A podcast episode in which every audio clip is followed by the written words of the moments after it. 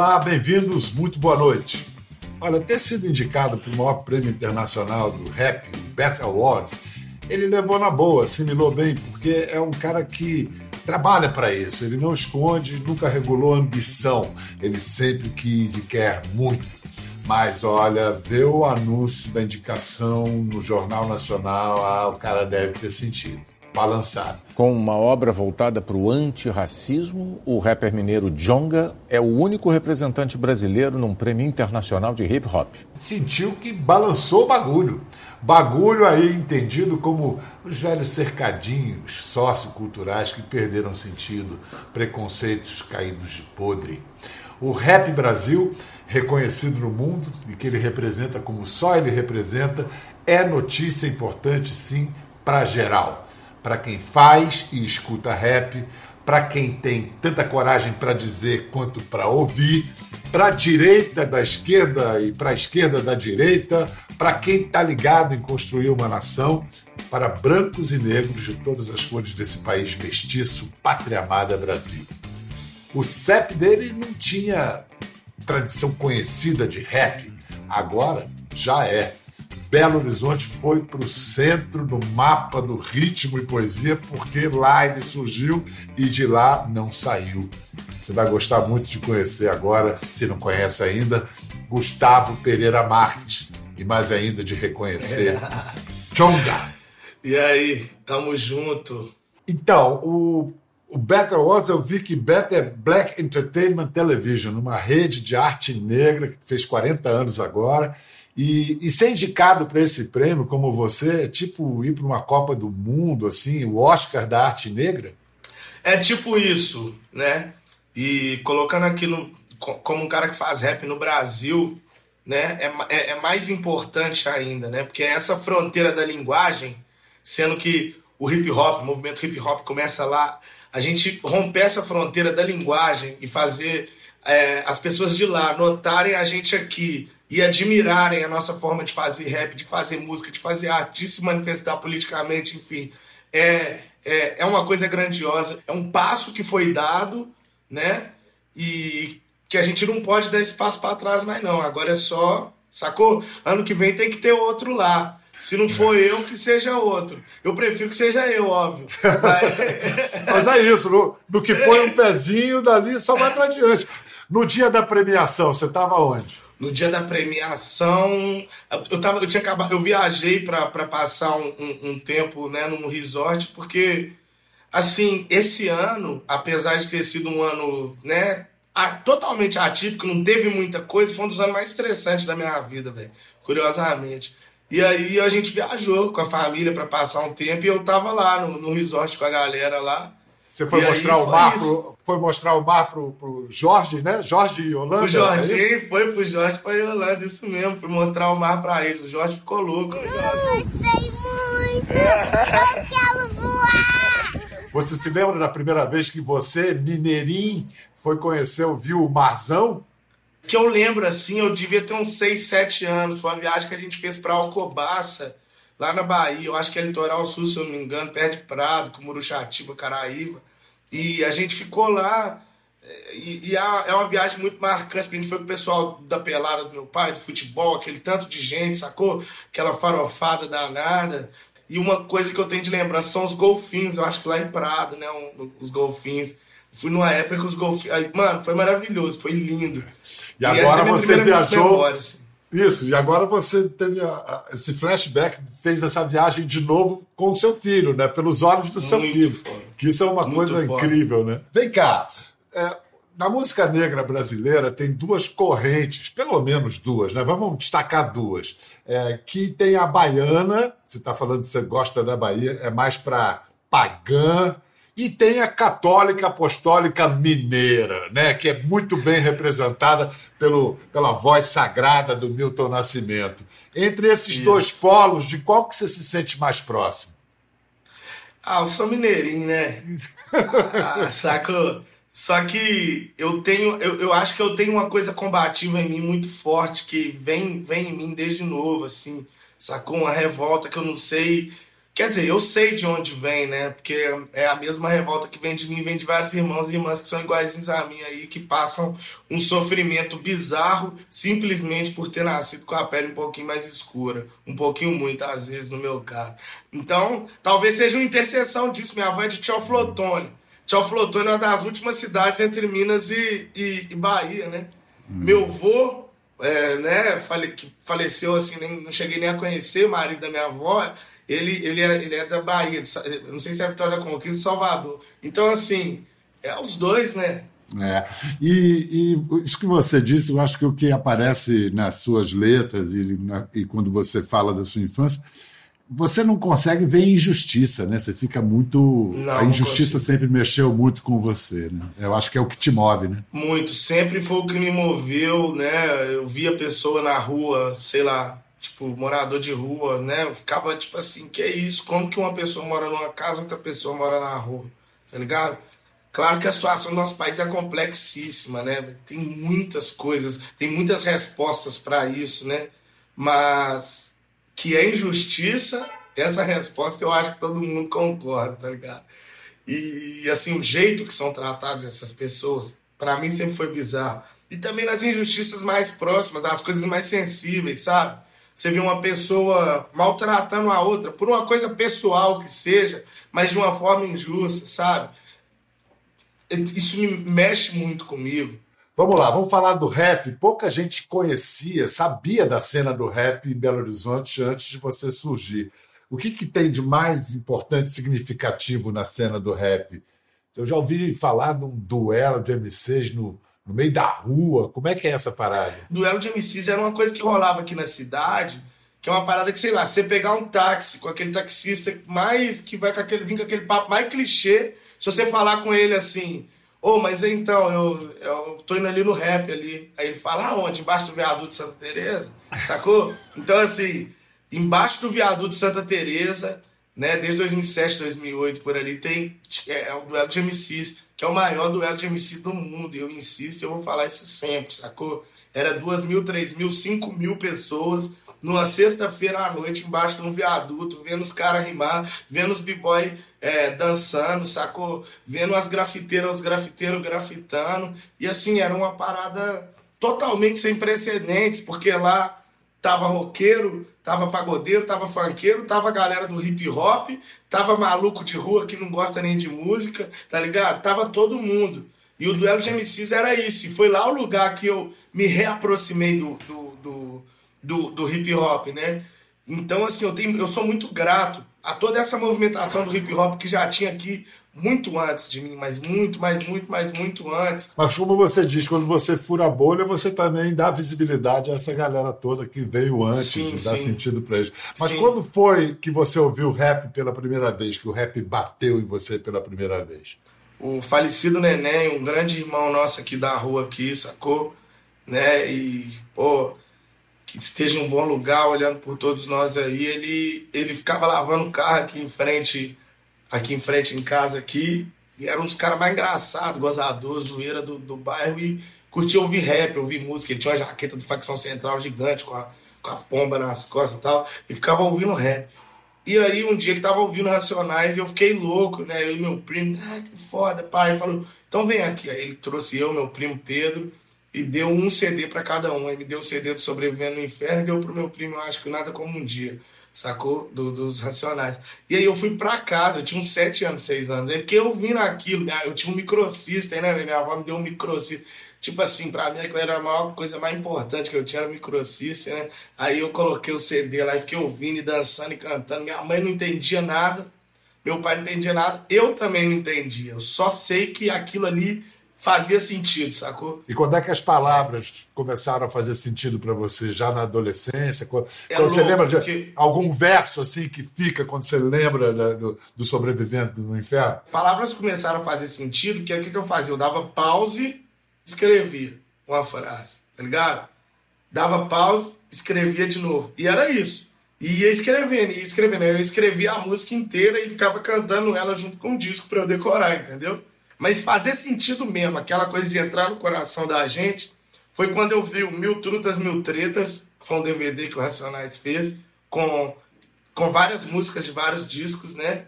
E foi da ponte para cá, né?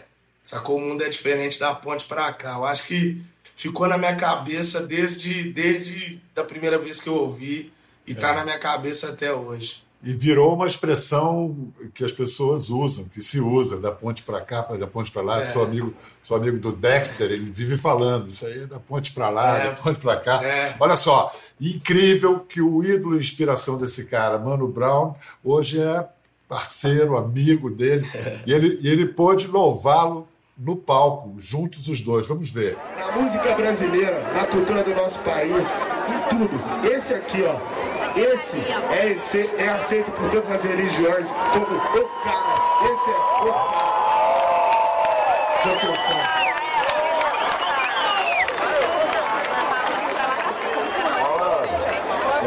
nível intelectual igual o seu falar isso pra mim, eu saio daqui flutuando. Tudo que eu e minha geração aprendemos, não só no rap, mas na música, foi com o grupo desse cara, com esse cara aqui. Por isso que tem que fazer barulho, tem que respeitar demais. Tá? E hoje eu aprendo com o Jonga, aprendo com o MC, aprendo com o Nicole, com o Piolo, com o Rael, com o Freud e com todos eles que é uma geração abençoada intelectualmente, são bonitos, são bonitos, elegantes, certo? Estão fazendo representando, é uns caras. E o Toro também, vou andar de Porsche, certo? Mestre, mestre é aquele que sabe aprender com os discípulos, né? Falou, falou muito bem o mano ali. Diga. Esse cara, ele é de uma sensibilidade que eu, eu acho que eu nunca vi na minha vida, velho e o jeito, a sensibilidade que ele tem para falar das coisas, para para passar para a gente a mensagem é uma coisa assim de outro mundo. Para mim é o melhor rapper do mundo e eu vou falar isso sempre aí. E o que dizem é que você é o cara para quem ele passou o bastão. Mais do que isso, mano, eu acho que assim é, a gente tá junto, um do lado do outro, sabendo que a gente vive em dois momentos diferentes sacou? Da história da música, da história do rap. E ao mesmo tempo vive num momento igual, que é esse 2020 louco, que é esse 2019 que foi louco, 2018 que nem se fala, tá ligado?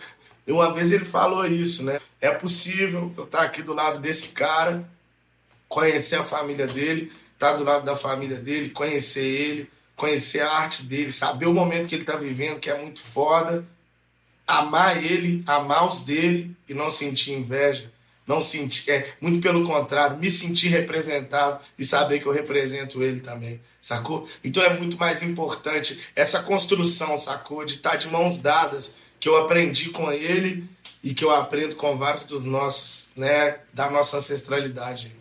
E isso que está tão urgentemente necessário hoje em dia. Isso aí é amor com A, a, a maiúsculo. Você, né, você falou da, da, da descoberta da palavra pelo, pelo Mano, mas você também tem um, um uma, sempre cita o Cazuza na, na, descoberta da poesia. O que que na poesia do Cazuza pegou você? A verdade, né? Não tem, sabe, a, a verdade, a liberdade, sacou? O Cazuza era ele demais. E, e, e é foda, sabe? Igual Tipo, eu, eu lembro de você falando lá do, da, da, entrevista com, com o Vinícius de Moraes, né? Que deixou vocês doidão de, de uísque lá e tal. Sacou? Com, com, poucos anos de idade, sacou? Foi inesquecível, então, sei lá, 11 é... anos de idade, 10. Né? e, e aí, saca? Aí você vê toda essa construção, né? Você vê o que, que o cara se tornou. O cara que num, país como o Brasil, que é um país que, apesar de ser um país de muita liberdade, sempre tem uma coisa meio conservadora em algumas coisas, sabe? Sair de uma banda de rock para ir, né, cantar samba, cantar o que ele queria, tá ligado? Tipo assim, porra, velho. Isso, isso é de um, de um ensinamento tremendo. É uma coisa que é natural para nossa geração, mas o mano fez numa época que muita gente não teria coragem de fazer o que ele fez. Você sabe que nessa coisa de cantar, é, essa transição que você falou, do rock para o samba, para a bossa nova, ele teve uma dificuldade, que ele só conseguia cantar gritando no início do balão. Ah. Aí, para cantar sem gritar, ele teve que dominar o grito. Você, no seu início, lá no, no começo, da, quando era da turma da DV Tribo, você se destacava por rimar gritando. Você Gritava domou o seu muito. grito? Como é que você fez? Mano, é louco, porque todas as minhas referências na música são pessoas que, que colocam muito pra fora, assim. Todas as minhas referências canta gritando. Eu falei, só tem um jeito de eu cantar, que é gritando, porque eu falei, eu acho que cantar é gritando, certo? E aí eu gritava, gritava, gritava. Só que eu achei também que eu precisava também, às vezes, passar uma coisa mais calma para as pessoas. E aí eu comecei a entender que tem hora que a gente grita e tem hora que a gente respira junto troca uma boa ideia, né? Até porque também estava fazendo mal para minha voz, né? A voz estava indo pro saco, sacou? É. Terminava o show, não conseguia conversar. É perfeita a tua explicação, porque o grito passa a ser um recurso, né, cara? É, assim, você usa. Eu acho que esse. Por que, que as pessoas gostam tanto quando alguém vem cantando, gritando? Porque esse grito que a gente grita é o que está engasgado nelas. Sacou? Acho que é por isso. É, um grito seu diverso, mas que tem uma pegada de palavra de ordem, foi fogo nos racistas. Quando você grita fogo nos racistas, onde termina a poesia e começa o que podem chamar de apologia da violência? Eu não sei. Se eu falar que eu sei, sabe? É, é aquilo, eu não sei onde começa o John, onde termina o Gustavo. Como é que eu vou saber onde que é poesia, onde que é, é verdade que eu tô falando? Porque o cara falar que não, que não tem raiva, que tem hora que não quer fazer, quer revidar uma violência que ele tá sentindo, é mentira. Todo mundo sente isso, sacou? E você bota para fora, às vezes no ato, às vezes em palavras. Isso é fato. É, quando eu disse aquilo ali, eu tava dizendo aquilo ali. É simples. Quando eu falo fogo nos racistas, eu estou dizendo fogo nos racistas. É muito difícil eu controlar as reações e saber até onde o que eu estava falando era, era uma coisa é, do grito artístico ou do grito real, sacou? É uma coisa muito louca. Eu não posso, eu seria hipócrita se eu falasse o contrário. Num mundo onde os caras colocaram fogo na gente no passado, tá ligado? É muito, é muito triste saber que só deu é, falar isso numa música, né? Supor de alguma forma isso, sacou? Porque eu nunca botei fogo em ninguém, tá ligado? Num mundo onde os caras vão lá na favela e mete bala na cabeça de, de, de, de criança de 14, de 13 anos que não fez nada, ou até mais novo, sacou? Né? Nesse mundo é estranho as pessoas se incomodarem às vezes com, com, com outras coisas que perto disso tudo são coisas é. muito pequenas. Como se o grande perigo fosse um verso, né? Como se um verso fosse Entendeu? mais perigoso do que um fuzil. Olha só, a gente está falando aí entre arte e, e, vida, entre amor e estar tá junto e a luta. E teve uma coisa muito exemplar aqui na, na, durante a pandemia, quando começaram as manifestações como reflexo e como também apoio e solidariedade ao Vidas Negras Importam nos Estados Unidos, Emicida falou: não, a pandemia, não vão para a rua, não. E você falou: não, vamos para a rua. E aí, naquela vibe de rede social, quiseram incitar um conflito entre vocês dois. E você disse simplesmente: olha, não é porque a gente discorda que a gente vai deixar de ser amigo. Rapaz, parecia esse gesto de civilidade, parecia um negócio extraordinário. Por que, que isso agora é tão excepcional, a simples educação? Mano, eu acho que tem muita gente que desconta as frustrações pessoais naquele lance ali da internet, sacou? Que é uma coisa muito doentia e que só dá dinheiro pro Mark Zuckerberg e, e, e outros, sacou? Eu penso que é, é importante a gente levantar os debates. Se você errar, se eu errar, as pessoas têm que falar, têm que debater sobre isso. Mas tem que debater sobre isso. Não é tipo simplesmente, pô, então o cara falou uma coisa que a gente não gostou. E esse lance de errar também, como assim errar? De repente você fala uma coisa que todo mundo não concorda, mas foda-se, é a sua opinião, entendeu? E, e, e, muito mais que opinião, uma coisa fundamentada na sua vivência, em estudos ou o que quer que seja. Eu acho que o caminho, muitas vezes, seria esses debates, igual eu tive com o Emicida, sacou? Igual agora eu tive com a galera falando sobre a volta ou não dos shows. Então o cara não quer saber se vai voltar os shows ou não, se o MC e o Jonga foi pra manifestação ou não. Eles querem saber, tá ligado? Quem que tá certo, quem que tá errado naquela situação e como eles vão enredar o Jonga em um contexto, enredar o MC em outro e por aí vai, certo? E aí são pessoas que estão sempre falando de democracia, mas não são democratas. Vem cá, você lançou os seus quatro discos no mesmo dia, 13 de março. Qual é? é tipo Zagalo, que tem superstição com o número 13? Qual é a sua? 13 é Galo, né? Galo Atlético Mineiro, tudo nosso. Sendo que o, o, último 13 de março, quando você lançou o seu último disco, foi o último dia do antigamente, né? 13 de março. Sexta, sexta-feira, 13 de março. Acabou Porra. ali aquele mundo, né, cara? É, eu, eu, lembro disso porque o comentário, e eu, eu, eu posso falar, eu sou maior que o coronavírus. Eu fiquei em primeiro antes do coronavírus no, no, no Twitter, entendeu? então talvez eu seja a cura. Dia 13, aí entrou na praça com a galera comemorando, ouvindo, fazendo uma audição pro bairro inteiro, sacou? Colou mais de quase mil pessoas na praça bebendo cerveja. Comprei não sei quantas caixas de cerveja, deixei lá ficando bebendo, fazendo churrasco e ouvindo disco. Enquanto isso, na internet, paralelamente, as pessoas assim, meu Deus, coronavírus, aí a galera zoando, né? Mas o disco do jogo superou o coronavírus, pá, ficou em primeiro ideia, aquela coisa. Aí eu falei, beleza. Aí dia 14 eu ainda tava na rebordose, do dia 13 bebi pra caralho. Aí dia 15 eu falei, vou no pagode hoje para comemorar. E minha mãe manda mensagem, não vai nada de pagode não, porque parece que o mundo tá acabando. Aí vou, aí, aí, né, porque eu tava naquele lance, né? Eu tava tipo, eu já sabia que existia o, o, o coronavírus, mas eu tava, eu acho que Sabe que rola? Eu acho que a gente não acreditou que a coisa chegaria aqui do jeito que chegou. A gente estava meio soltão. Porque, olha para você ver, é uma notícia que vem de dezembro, assim, sacou? A gente foi dar atenção para ela dia 13 de março, tá ligado? Assim, sacou? Aí minha mãe fala, eu vou pesquisar, eu vejo como é que os números já estão aumentando pra caralho, e a coisa tá ficando louca. E eu tinha uma semana de entrevista em São Paulo na segunda, aí domingo acabou que eu não, não fui pra rua, fiquei em casa, fui para São Paulo. Quando eu cheguei em São Paulo, São Paulo já tava tipo assim, aquele clima de guerra civil, sei lá, ataque zumbi, todo mundo meio álcool em gel pra todo lado, velho. Aí eu ia ficar a semana inteira fazendo entrevista, fiz entrevista segunda e terça, quarta-feira eu vim pra BH e fiquei em casa desde então. 49. Agora que eu tô fazendo uma coisinha.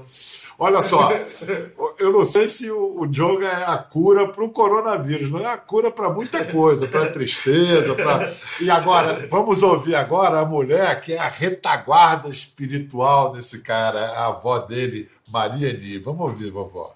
O que eu li do Gustavo, a personalidade forte que ele não, tem. Avó, e a moda que ele segue o, o trabalho dele, né?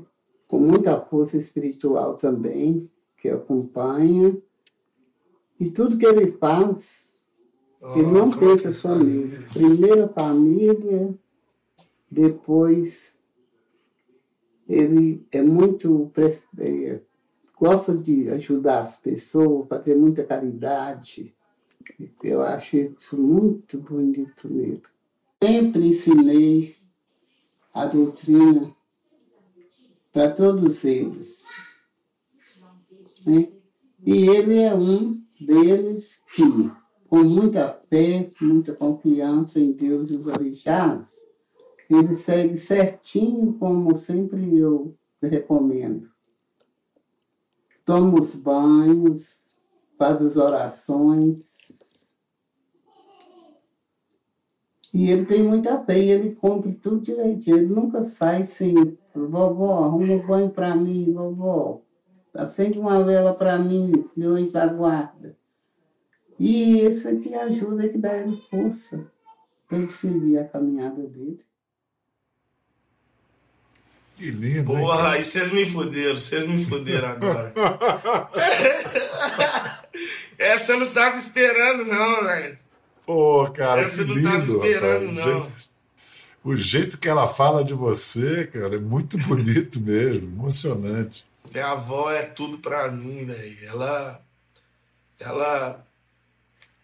Ela, ela carrega a família nas costas, velho. Essa é a verdade, sacou? Ela falou um negócio ali da sua relação com a família, e você, você realmente fala da importância da família, dos valores da família. Me deu a impressão que você está querendo tomar de volta uma bandeira, a bandeira da família, que foi confiscada por reacionários, como se os valores da família fossem valores conservadores, no mau sentido da palavra conservador. Sim, sim. É, é porque assim, eu, eu, eu, eu acho que tradição é uma das coisas mais lindas que tem.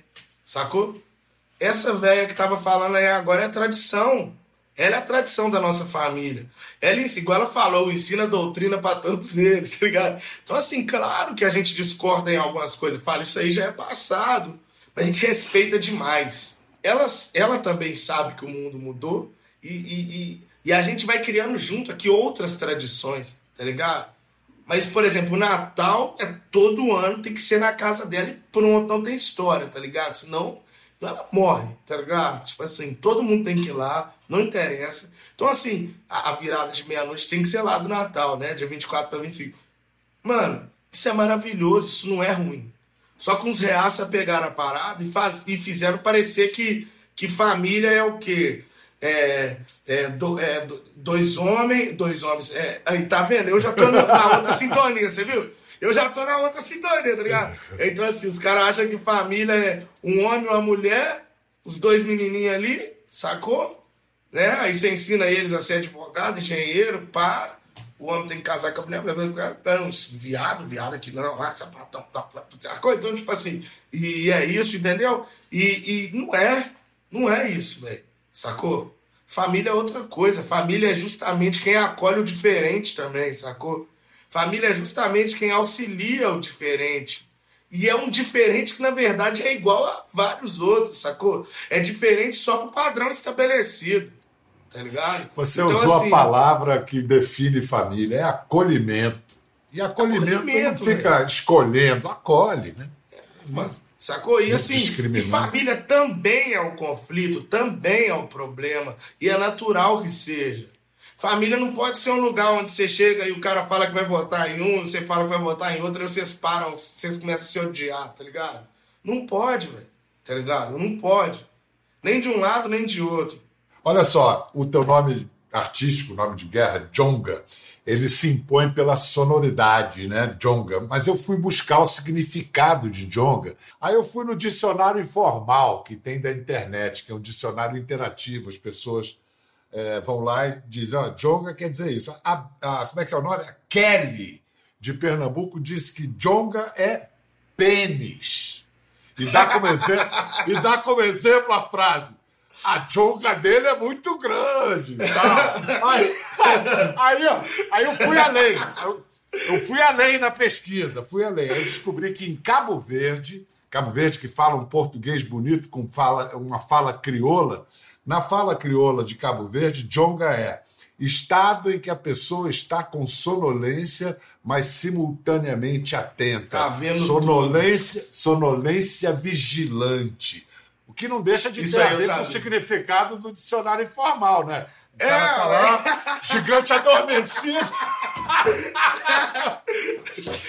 Algum comentário aí para acrescentar? Um, um brother meu baiano também falou que lá na Bahia tinha esse lance do que o Jones era pau, né? Porra. Aí eu falei, não, mas que coisa. E, mas não sei, né? Me deram um apelido, eu tenho que aceitar. Se eu apelasse era pior. Cara, o, você faz o seu nome, você já fez o seu nome, já construiu o significado e tantos é, agora outros. o significado de Jonga é eu. Porra, maior, maior prazer conhecê-lo, viu, Jonga? Muito legal. É, muito obrigado por esse tempo, essa conversa maravilhosa. Ano que vem tem disco novo, de novo, no dia 13 de março, ou ainda está valendo desse ano que você acabou que não teve, não teve pois é, carreira? Nós estamos pensando aí, né? Eu estou pensando, porque eu não coloquei para fora a energia do Histórias da minha área ainda. Que é o momento de libertação do monstro que tá aqui dentro, sacou? Então eu não sei se faz sentido fazer um disco ano que já ano que vem, sacou com, tu, com tudo isso que tá rolando, tá ligado? É, mas arte, velho, é o lugar pra gente fazer o elefante voar. Então pode ser que venha um disco, pode ser que venha um DVD, pode ser que não venha nada, pode ser que eu pare de cantar, enfim. Bota o elefante pra, bota o elefante pra voar, que a gente tá aqui aplaudindo, Diogo. Muito obrigado. E é isso, gente. Vocês conheceram inimitável Joe. Até a próxima. Quer ver mais? Entre no Globoplay. Até a próxima.